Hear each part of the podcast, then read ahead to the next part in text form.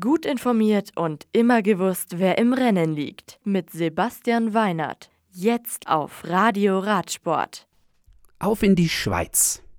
Da gibt's bei der Tour de Romandie seit gestern wieder Radsport vom Feinsten.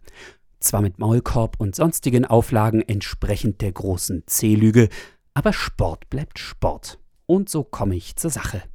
Ron Dennis übernimmt mit dem Prolog über vier Kilometer in Oran die Gesamtführung und gibt sie auch heute nicht her.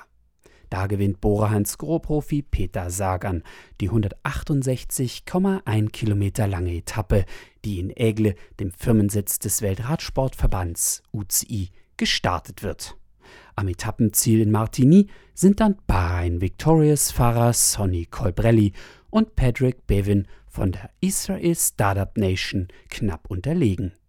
Die Etappe am Donnerstag startet in La Neuveville und endet nach 165,7 Kilometern in Saint-Imier. Das Etappenprofil ist anspruchsvoll und die Fahrer fahren quasi von einer Bergwertung zur nächsten. Und in München startet derweil die Verteidigung des Clubmeistertitels bei der BMW Sportvereinigung, Abteilung Radsport. Deshalb geht es heuer in neun Läufen wieder um den Pokal. Und da sieht es so aus, dass ich selbst beim ersten Rennen, einem Einzelzeitfahren über knapp 16 Kilometer, Platz 6 mit etwas über einer Minute Rückstand auf den Sieger belege.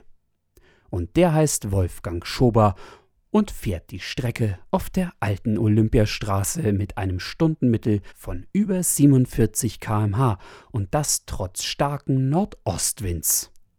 Zweiter ist Christian Quandt vor Felix Schworm. Ein gutes Stück Arbeit also, den Besten in der Disziplin ein Stück näher zu kommen. Als nächstes geht es in Schäftan dann am 11. Mai um die Wurst. Und wo sind die nächsten Rennen in der World Tour? Zum Beispiel in Luxemburg, wo das Ceratizid Festival Elsie Jacobs steigt.